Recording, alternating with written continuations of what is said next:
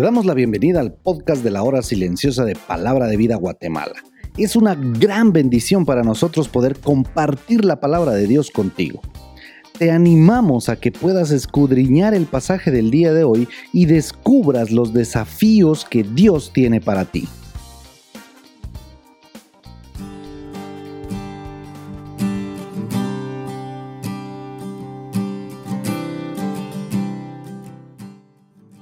Qué bueno poder estar en el comentario de la hora silenciosa el día de hoy.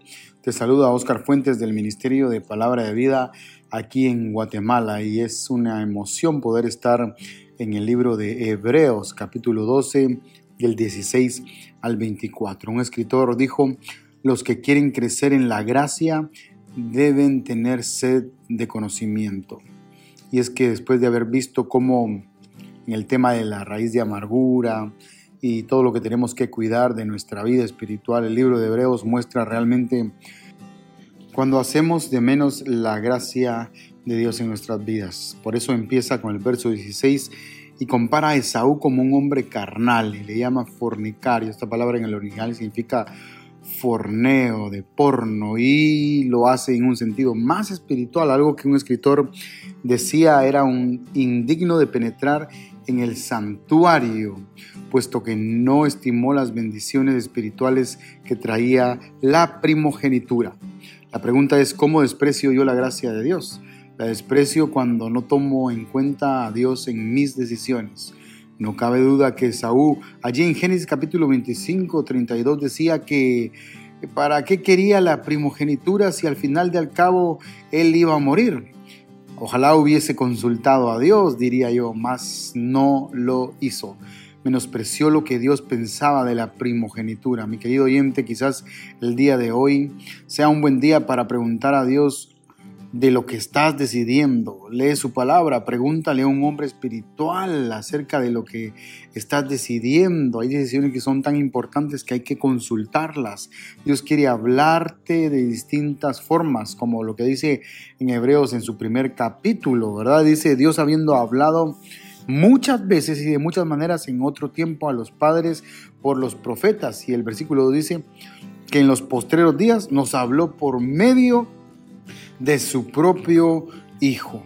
No menosprecies la voz de Dios, lo que Dios opina de tu vida. A veces los jóvenes pensamos, a veces que realmente los viejos no saben nada, que ya pasó de moda lo que ellos piensan, o porque no tienen redes sociales no saben nada, pues están equivocados. Dios está hablando durante muchas generaciones a sus hijos y los desafía de manera diferente. Y es que cuando menospreciamos la bendición de Dios, puede que pase como le pasó a este hombre, Saúl, que dice la palabra de Dios, deseó heredar la bendición y fue desechado y no hubo oportunidad para el arrepentimiento. Puede llegar a ser demasiado tarde cuando tú menosprecias la gracia de Dios, lo que el Señor te da, la gracia sobre gracia que habla Juan también. Así que por eso ten en cuenta la voz de Dios. Es súper importante.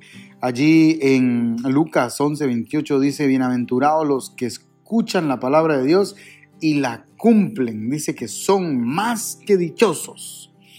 Del verso 18 al 21 entonces viene hablando del monte Sinaí, de aquel monte que no menciona el nombre, pero nosotros sí sabemos que se trataba de este monte donde se constituyeron los diez mandamientos como nosotros lo conocemos y de alguna manera en un sentido espiritual también nos habla del antiguo pacto y después del nuevo pacto. Un escritor decía lo siguiente de esto. Todo este pasaje hasta el versículo 21 incluye reminencias de la historia del monte Sinaí y todos los detalles subrayan el horror de la escena. En tres cosas se hace hincapié. En primer lugar, acerca de la majestad soberana de Dios es su poder lo que se manifiesta. Ahí no realmente todavía su amor.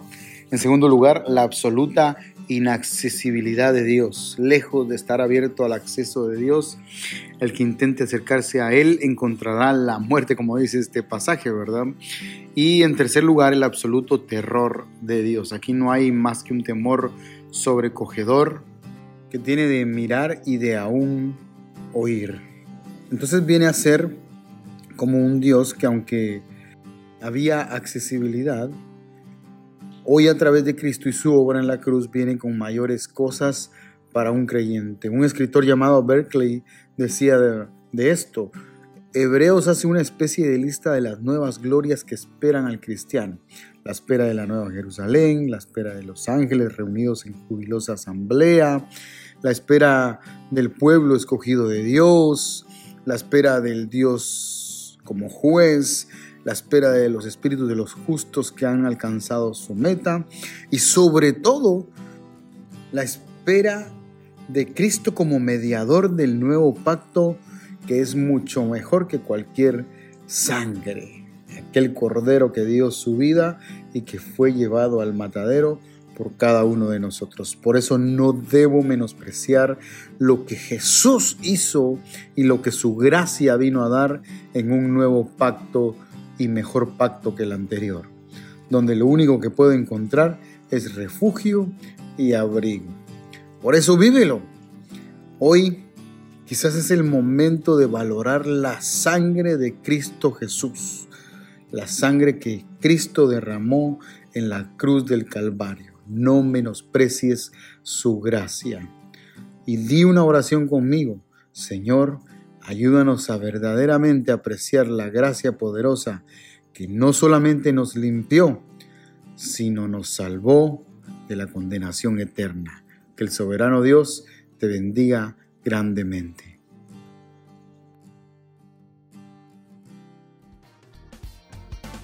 Queremos animarte a que puedas compartir este podcast con tus amigos y así poder crecer juntos en el conocimiento de la palabra de Dios. Síguenos en nuestras redes sociales para más información.